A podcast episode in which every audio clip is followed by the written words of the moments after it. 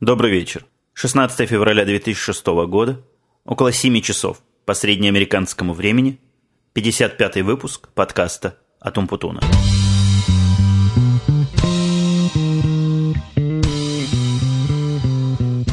Как вы, возможно, заметили, я 4-5 дней не выходил ни с какими подкастами, ни со своим основным, ни с Daily Geek Show. Это первый раз, когда я пропустил свой ежесредный свой выпуск – Тому были обстоятельства, связанные с моей загруженностью работы, не было совсем времени продохнуть, отвлечься на что-нибудь и потратить несколько часов на запись очередного выпуска. Но вот сегодня, похоже, стало все потише, и вообще я на завтра уже выпросил отпуск, так что можно начинать отдыхать уже сейчас. Перейдем традиционно к вопросам и комментариям. На мой прошлый выпуск пришло масса всяких комментариев, некоторые вопросы, которые мы вкратце и осветим. Я в прошлый раз, если вы помните, провел эксперимент и попробовал закодировать этот выпуск с более низким качеством. Ничего такого, прямо скажу, экспериментально-революционного в этом не было. Я и раньше делал выпуски на 48, а не на 64, как это было в последнее время. Особо это не афишировало, никаких впечатлений, ни положительных, ни отрицательных, этот факт ни у кого не вызывал. Здесь же просто лагерь моих слушателей разделился на две части – даже на три части. Одна небольшая часть, по-моему, два или три человека сказали, что звук стал гораздо хуже, слушать невозможно. Еще одна часть сказала, что небольшая разумная разница есть, то есть действительно уменьшение размера вызвало ухудшение звука и ничего тут не поделать. И третья часть, по-моему, самая крупная, сказала о том, что до этого было хорошо и сейчас стало хорошо, некоторые даже сказали, что стало лучше. И я в этой ситуации оставляю за собой право в каждом конкретном выпуске решать, на какую частоту его кодировать, и как это, как это делать. Так что те, кто страдает от больших размеров файлов, в некоторых случаях, видимо, будут дальше страдать. А те, кто страдает от ухудшения качества, тоже в каких-то случаях, видимо, видимо, им придется потерпеть. По поводу второй части прошлой моей жалобы, когда я просил вашего совета о чем о том, чего говорить, чего не говорить, тоже было всяких, всяких разных мнений много, но, как я предупреждал, поскольку я могу выслушать только половину аудитории, видимо, то есть ту, которую за, Мнения и были в основном положительные. Несмотря на это, было еще раз приятно услышать, что вам нравится, вы слушаете и так далее и тому подобное. Всем, кто мне такое прислал, со словами поддержки и успокоения, большое человеческое спасибо. Были всякие теории, объясняющие, откуда возникает такое неприятие. А, разные интересные теории, такие даже с психологическим уклоном. Была теория привыкания того, что вот столько выпусков, оформленных одинаково, говорятся более-менее одинаковым голосом и более-менее об одних вещах – это вызывает у людей некий протест. Была теория о том, что вся разница в воззрениях и, опять же, с точки зрения того, кто оценивает, и то, что мне кажется совершенно нормальной, обычной разговорной вещью, кому-то может показаться незнамо чем, и, и один и тот же момент может трактоваться по-разному. Ну вот я пример вам приведу, о котором я разговаривал с одним из слушателей. Как-то в одном из старых выпусков, наверное, в первых двух десятков, если я не ошибаюсь, я рассказывал с определенной иронией и юмором о том, что Звание мне дали как директор разработки и, и исследований. я это давал не в том ключе, что рассказать вам, как это круто быть директором разработки и исследований. Для меня такие тайтлы уже давно ничего особого не означают. Ну, слова и слова, мало ли, кого кем назвать. Мы недавно с одной конторой общались. У них там все, куда ни плюнь, вице-президенты. Они делятся на просто вице-президентов, старших вице-президентов, суперкрутых вице-президентов, в общем, все вице-президенты – Президента я их не видел, ну, не знаю, наверное, и президентов там должно быть несколько. С моей точки зрения, это полнейшая ерунда, все эти звания и названия, а кому-то это может показаться хвастовством или еще чем-то в этом роде. Но ну, такая теория мне близка, разные точки зрения, разные трактовки одних и тех же событий. Но я надеюсь, та часть аудитории, которая остается все еще со мной, все-таки имеет более-менее схожую со мной систему координат и систему трактовок чего, того, о чем я говорю. В общем, я думаю, на этом вопрос можно закрыть и перейдем к следующей теме – я хотел бы, пока не забыл, проанонсировать, скорее всего, к следующему выпуску, если времени позволит, возможно, к следующему через один, я подготовлю интервью с Карлом и, видимо, с Павлом. Э, то, что с Карла получится раскрутить на интервью, я надеюсь, интересно. У меня тут заготовлено к нему несколько вопросов. Я в этом, в общем, не сомневаюсь. А Павел, он человек такой тихий, и его трудно разговорить. Про Павла я обещать не могу – но тоже он весьма любопытный персонаж, если мне удастся его разговорить и уговорить его дать разрешение на выпуск этого интервью в подкасте, это, мне кажется, было бы многим интересно. Мне, во всяком случае, было бы интересно этим заняться. маленькое сообщение, ну, я не знаю, можно ли сказать на правах рекламы, но на правах, скажем, информационного сообщения для тех, кто из моих коллег-подкастеров не знает, 24-26 марта, день рождения российского подкастинга, будет происходить первая конференция подкастеров. Кстати, в это слово «первая конференция» было бы, конечно, доб- добавить заманчиво «первая международная конференция». У меня так и тянулась рука выбрать, что я еду, и действительно заказать в этом доме отдыха три дня, приехать. Но вопрос тут вовсе не в деньги упирается, и даже не в свободное время, а упирается в мою нелюбовь, мягко говоря, в нелюбовь летать на самолетах, и должно что-то действительно серьезное, какая-то причина быть, и что-то серьезное должно произойти, чтобы подвинуть меня на вот этот подвиг. В этой ситуации полного отсутствия контроля единственный способ, который я нахожу в самолетах, это как следует напиться, чтобы перестать соображать, где я нахожусь. Но это тоже не всегда помогает. Не знаю, как кто другой, может, кто другой еще из других заграниц приедет и сможет этой конференции дать статус международный, но, к сожалению, не я. Эта конференция будет проходить в доме отдыха Софрина. Участвуют там все, кого вы знаете, все известные голоса русского подкастинга и даже некоторые известные лица. Чем они там будут заниматься, чем вы, кто туда поедете, будете заниматься, много чем. У меня тут в списке сказано мозговыми штурмами. Чего будете штурмовать, расскажете потом. Интересно, какие такие проблемы существуют для мозгового штурма в русском подкастинге. Подкаст-семинары, мастер-классы, обсуждения, шашлыки в лесу, бары, сауны, бассейн. Звучит, на мой взгляд, заманчиво. Мастер-классы мне было тоже интересно послушать. Подкаст-семинары. Трудно мне представить темы на три дня, но, возможно, организаторы найдут там тем. В общем, я всячески рекомендую тем, у кого есть возможность посетить это дело. Я потом попристаю ко многим своим знакомым российским подкастерам. Вы со мной поделитесь впечатлениями. Кстати, было мое предложение в одном из несколько подкастов назад, сказанное в такой шутливо-иронистической манере, возможно, шутливой, о том, что они провести нам, заграничным подкастерам, свою собственную конференцию, такую всеамериканскую конференцию русских подкастеров. По моим подсчетам, уже человек 10 мы можем собрать на этом континенте. А если вовлечь в эту конференцию еще других иностранцев, то вообще можно создать, я не знаю, такую серьезную, серьезную конференцию, как у больших.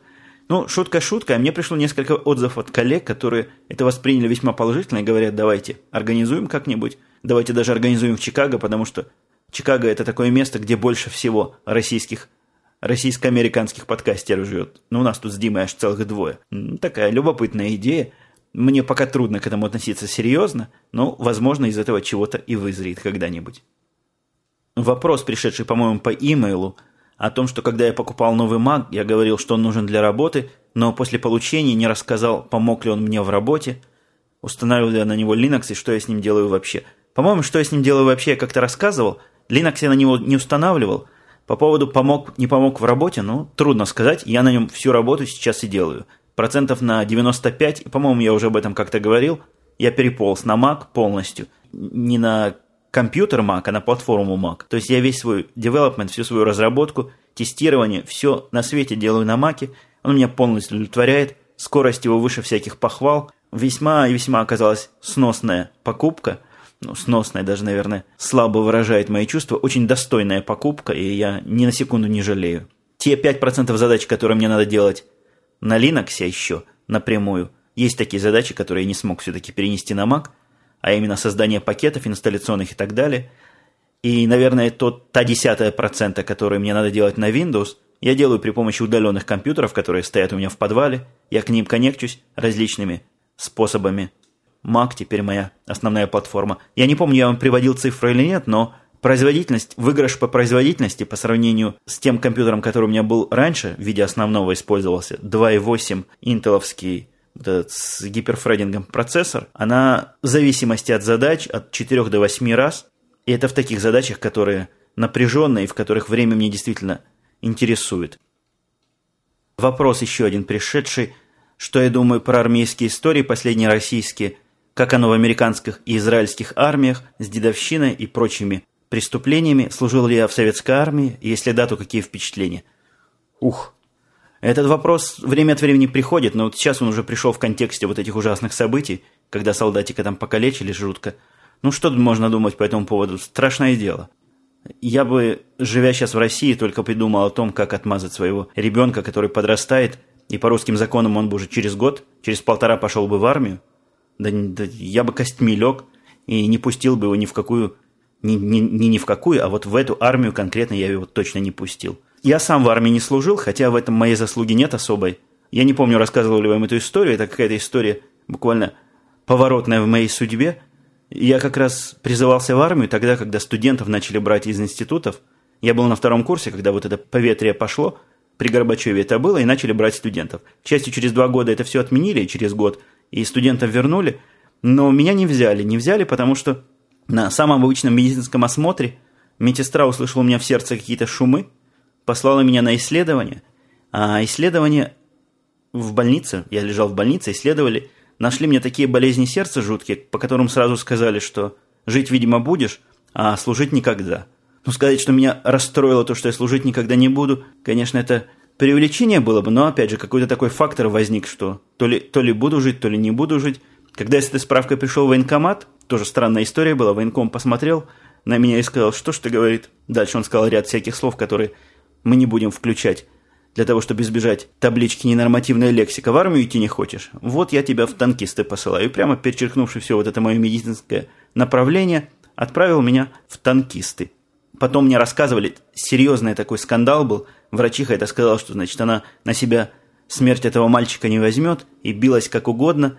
И в конце концов меня все-таки призвали, но с таким условием, что комиссия в областном центре, где все призывников еще раз, видимо, проверяют, я не знаю, или таких выдающихся, как я, проверяют, про которые есть сомнения, меня, значит, комиссия еще раз проверит, если она решит, что я здоров, поеду служить. Так что я ехал как большой в армию. Эта комиссия определила, что я не здоров. Как ни странно, ни одна комиссия больше и ни один прибор больше, где меня проверяли, никаких проблем у меня с сердцем не нашел. То ли это у меня от волнения такое возникло, что выглядело вот таким вот страшным образом, как такой, знаете, серьезный порог сердца. То ли, то ли это просто судьба, вот так, то ли карты так легли. Но вот те приборы, на которых меня проверяли, вызывали сильное сомнение, меня как человека, продвинутого технически, в их способностях найти хоть что-нибудь. Это был такой очень похожий на столограф прибор, вида такого, как его сделали в 50-х, ну, может быть, в ранних 60-х годах, и врачи не могли, глядя на этот прибор, какого-то общего мнения э, высказать, там чего-то бегает, крутится, вот очень похож на радар, которым самолеты обнаруживают. Ну, как-то вот коллективное мнение такое сложилось.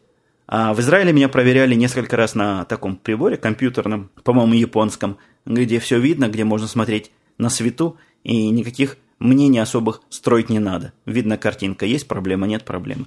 Так вот там проблемы не нашли, но вот из-за этого я не пошел в российскую армию. В израильской армии, как вы знаете, я служил, никакой дедовщины я не видел. Брат мой, младший, которому я лично помог и осознанно помог избежать службы в советской армии, служил полные три года, по-моему, там служит. Я служу только э, этим партизанам, а он служил полные три года, тоже никаких у него впечатлений про дедовщину не осталось. И я, когда уже уезжал, слышал, какое-то там дело было, что э, русские репатрианты пытались в армии устроить чего-то подобное, но их быстро укоротили, потому что когда есть желание это укоротить, это укоротить, на мой взгляд, совсем несложно. Про американскую армию ничего сказать не могу, никаких таких случаев я не слышал. Вообще у меня знаний про американскую армию совсем мало. Если кто знает, как это здесь происходит, напишите в комментариях и дайте нам всем знать. Ну вот, пожалуй, вопросы, комментарии мы, мы обошли. И какие у нас на сегодня темы. И я хотел вам рассказать такую забавную историю, которая... Это как бы две истории, связанных вместе. Я решил поехать... По-моему, это было в... Какой же это день недели это было? В воскресенье, да, это следующий день после выпуска прошлого подкаста. В воскресенье я решил поехать в кино, посмотреть фильм по таким хай-техническим названием Firewall. Я видел про него рекламные ролики, очень симпатично выглядящие, а где-то в форумах маковцев люди писали, надо срочно посмотреть, там Гаррисон Форд будет айподом вскрывать компьютерную сеть. Но я не мог, сами понимаете, такого упустить. Э, подождите, перед тем, как я перейду к фильму, раз уж я iPod коснулся, были вопросы в последнее время по поводу iPod. Я опять повторяюсь, но, видимо, меня все-таки не все слушают с самого начала. Слушатель из какого-то далекого места, то ли из Тюмени, то ли еще откуда-то из точно, из Тюменской области, поделился своей проблемой в том, что iPod ему в руках не подержать и в глаза не посмотреть, и можно только купить, и спросил мое мнение, а мнение мое, как известно, колебалось в разных выпусках. В одних выпусках я резко отрицательно относился в других выпусках, довольно пессимистично, и в конце концов перешел, ну не то что к восторгу, но к строгой рекомендации покупки. Моя строгая рекомендация покупать этот iPod, если вам действительно надо видео и большие объемы остаются в силе. На мой взгляд, прибор превосходный. Время работы, слушатель спрашивал, автономное. Я не знаю, если музыку играешь, я его до конца так и не выслушивал, но на фильмы мне хватает спокойно на 4 45-минутных серии. Когда я увлекаюсь каким-нибудь новым сериалом, вот 4 серии можно вполне на нем подряд посмотреть по 45 минут. Сделайте простую математику, посчитайте сами, сколько это будет. Довольно много. Вес его не такой уж большой. Конечно, по сравнению с iPod Nano это небо и земля. И iPod Nano до сих пор в моих глазах это вершина какого-то дизайна, удобства и переносимости.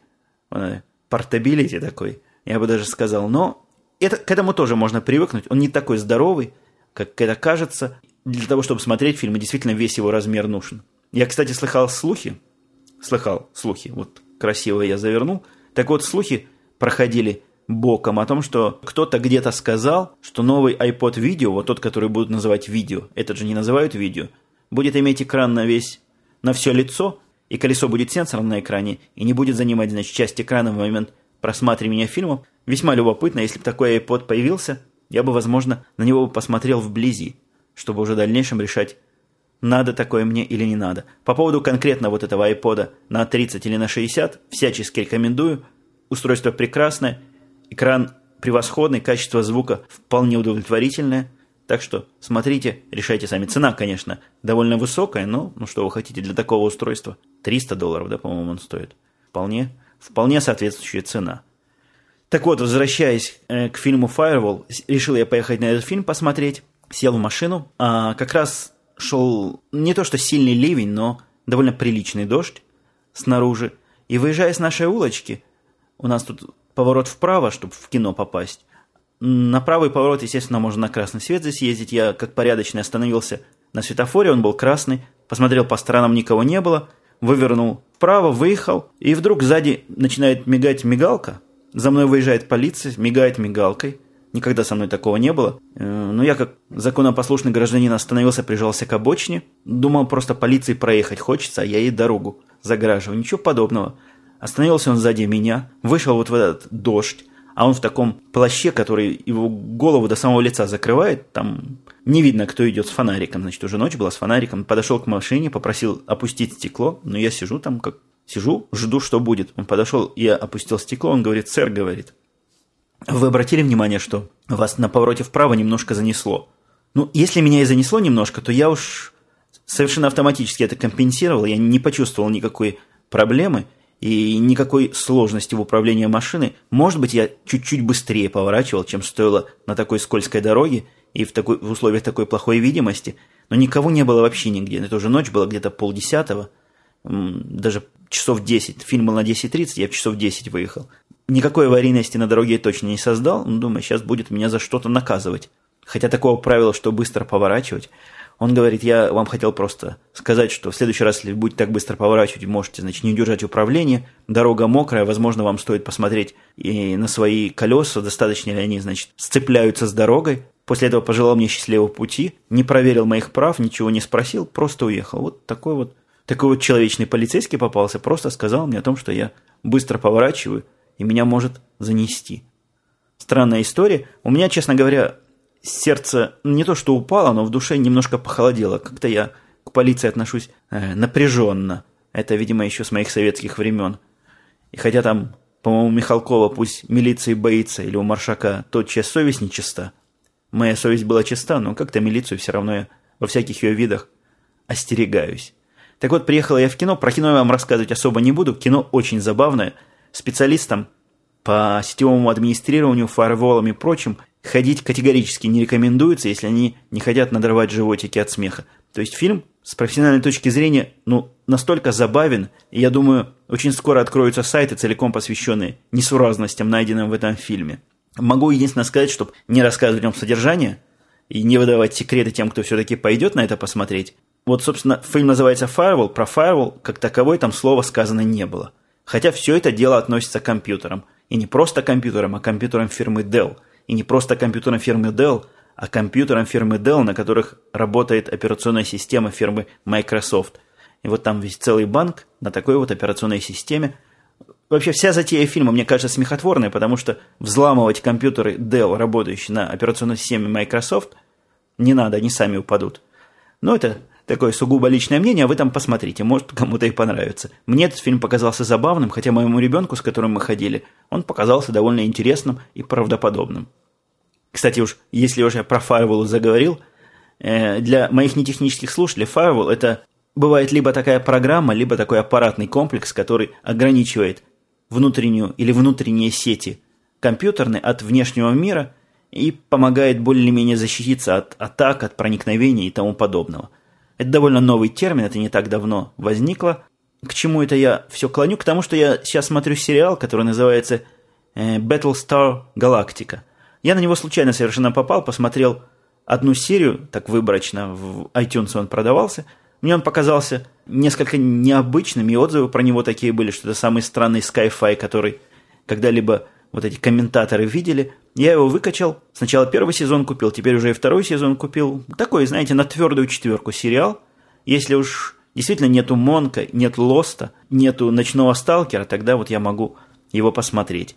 Так вот, там тоже была странная концепция, странная интерпретация концепции фаервола. Я не знаю, что именно авторы понимают под фаерволом, авторы вот этого сериала, но в их понимании фаервол это что-то такое – что если вот несколько таких фаерволов вместе соединить, компьютер станет работать гораздо быстрее.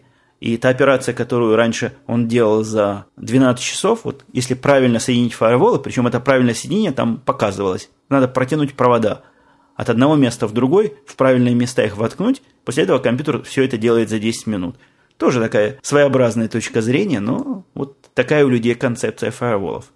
Пожалуй, хватит о технике на сегодня осталось не так много времени. Странная ситуация у меня происходит с телефонным провайдером. Какой-то просто квест. В свое время я был подписчиком телефон, телефонной компании SBC называется. Подписался, но не совершенно случайно, просто открыл в справочнике. Они первые оказались. Была очень дорогая компания, ну, очень относительно дорогая компания. Я платил, по-моему, 60 долларов в месяц за телефон. После этого пришла AT&T и предложила мне все эти услуги за 25 долларов. Я на них благополучно перешел. Следующим этапом AT&T продал бизнес Comcast, цена при этом не увеличилась, а вот вчера я получил опять от AT&T приглашение стать их заказчиками.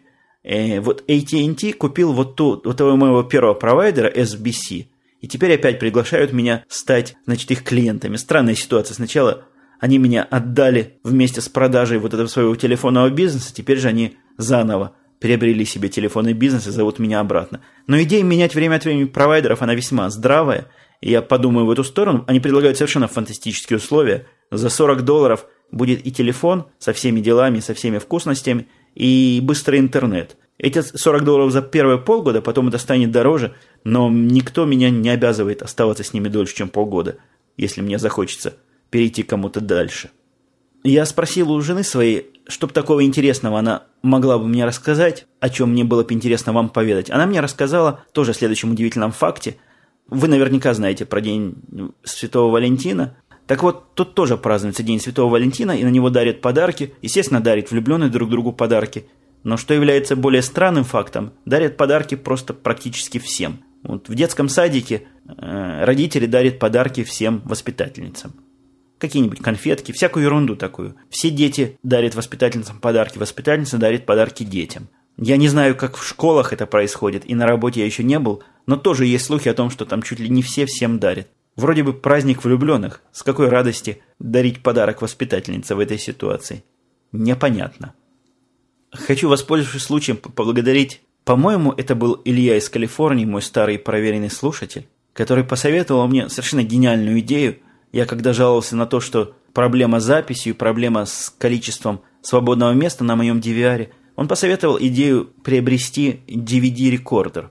Мне эта идея в голову не то, что уж не приходила совсем, но после того, как я, находясь, например, в CompUSA, краем глаза видел цену такого рекордера, там 400-500 долларов, идея сразу же уходила в теоретическую область. На мой взгляд, такое устройство должно быть в классе 100 долларов. Вот если оно 100 долларов или что-то в этом роде, то я бы мог на него посмотреть. А будучи тут недавно в Buy я увидел эти устройства. Не сначала нашел в интернете по поразившей меня цене 115 долларов, пишущий вот этот DVD-рекордер, который пишет на обычные DVD, по-моему, минус R или плюс R, на какие-то DVD-диски. И после определенного поиска я нашел ту модель, которую хотел, про которую много хорошего прочитал. Она известна как Light On, по-моему, 11.05 или 10.05.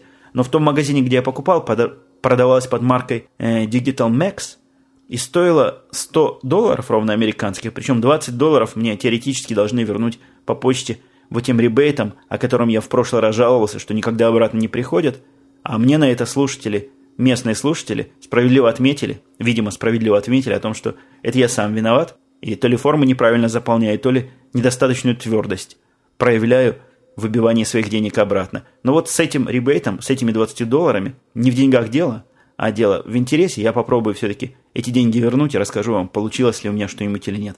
Так вот, возвращаясь к устройству, устройство, могу одним словом сказать, правильное. Оно в смысле обращения проще, чем видеомагнитофон, и, в общем, правильное устройство. Вставляешь диск, нажимаешь рек, оно начинает писать практически мгновенно. Оно само организует меню, само организует вс... абсолютно все, само организует. Работает быстро, надежно, и никаких нареканий у меня не вызвало. Я прикинул коллекцию мультфильмов. Она в режиме длинной записи может записывать до 6 часов. А когда мультфильмы советские записываешь, старые, там, в общем, качество уже претензий нет, само качество оригинала левое – да и русские каналы тоже показывают в таком у нас качестве невысоком, что в самом некачественном режиме это все равно будет достаточно хорошо. Я перекинул все 6 часов мультиков на один диск. Получилось просто превосходно. Теперь вместо того, чтобы ходить по этому DVR, выискивать вот эти мультики, нажимать можно поставить диск ребенку и гуляй не хочу. Будет он смотреть и будут эти эпизоды сами по себе переключаться. Начал я переносить более тяжелые программы, баскетбольные игры, которые мои любимые записаны на диске – в общем, устройство правильное. Я его, ну, не то что рекомендую, я его просто горячо рекомендую тем, кто в эту сторону смотрит, но не решается ничего предпринимать. Ну, последняя тоже забавная такая тема на сегодня. И будем закругляться. Я покупая... Чего-то я покупал. Э, по-моему, жвачки я покупал на заправке. Или колу покупал. Чего-то я такое мелкое покупал. Мне дали сдачи доллар. Я обратил внимание, на, на долларах иногда встречаются всякие дурацкие надписи, типа знаете, просто ручкой написано, вроде того, как «Всякого, кто этим долларом расплатится, благословит Господь». Я такую надпись несколько раз встречал. По-моему, идиотизм полнейший. И еще чего-то такое. А тут я увидел на долларе, напечатанный красными такими чернилами серьезными и явно полиграфического вида, ну, либо на хорошем принтере, поскольку в некоторых местах, там, знаете, есть такой кружочек на долларе слева, смотря с какой стороны смотреть слева – и вот вокруг этого кружочка был напечатан текст этого сообщения, и сверху и снизу на полях были напечатаны эти сообщения. Сообщения просили меня зайти на сайт, не помню, как конкретно назывался, и ввести, и, и там, значит, все будет видно. Сайт же оказался вовсе не рекламой чего-то, а весьма любопытной и забавной придумкой. Это называется, переводя по-русски, «Где Джордж?». Это такая всеамериканская система трекинга э, денег. То есть отслеживание, такая всеамериканская система отслеживания денег, отслеживания долларовых купюр, где они ходили. После того, как вы заполняете в двух полях номер, как же деньги по-научному называются, ну вот этого билета. В общем, номер этой деньги заполняете, номер этого доллара, серию. Ничего от вас больше не спрашивает, ни имени, ни имейла, никакие данные не пытается вытянуть. Он показывает карту и рассказывает, где этот доллар ходил за последнее время. Там можно выбрать различные интервалы. Очень интересная идея – я не очень представляю практическую ценность такой развлекухи. Кто-то ж печатал специально на долларах вот эти э, красные заманухи для того, чтобы люди заходили и вносили деньги. Может, действительно это какой-то государственный проект, и кому-то это надо. Я сильно по этому сайту не гулял, про попробовал проследить этот доллар, но про него ничего интересного не нашел. Единственная запись, которая была, она была тоже в нашей, нашей деревне, на Первиле. Видать, там тоже такой, как я, любопытный нашелся, и больше нигде. Хотя там примеры есть таких серьезных маршрутов, где он ходит чуть ли не по всему миру, и вот приходит обратно в Америку, уходит еще куда-то. Интересная идея. Я время от времени буду пробовать вносить туда номера долларов и смотреть, где эти доллары бродили еще. Ну вот выговорил я свой лимит, даже чуть-чуть переговорил. Тем, как обычно, осталось таких славных тем, жирных тем. Я хотел вам еще рассказать про то, как мы начали поиск новых работников и про ситуацию на рынке труда в Америке, но не успеваю в этот раз. В следующий раз я обязательно начну Начну с того, что прошло мимо нас сегодня. На этом я прощаюсь с вами. Мы услышимся через несколько дней. Все, пока.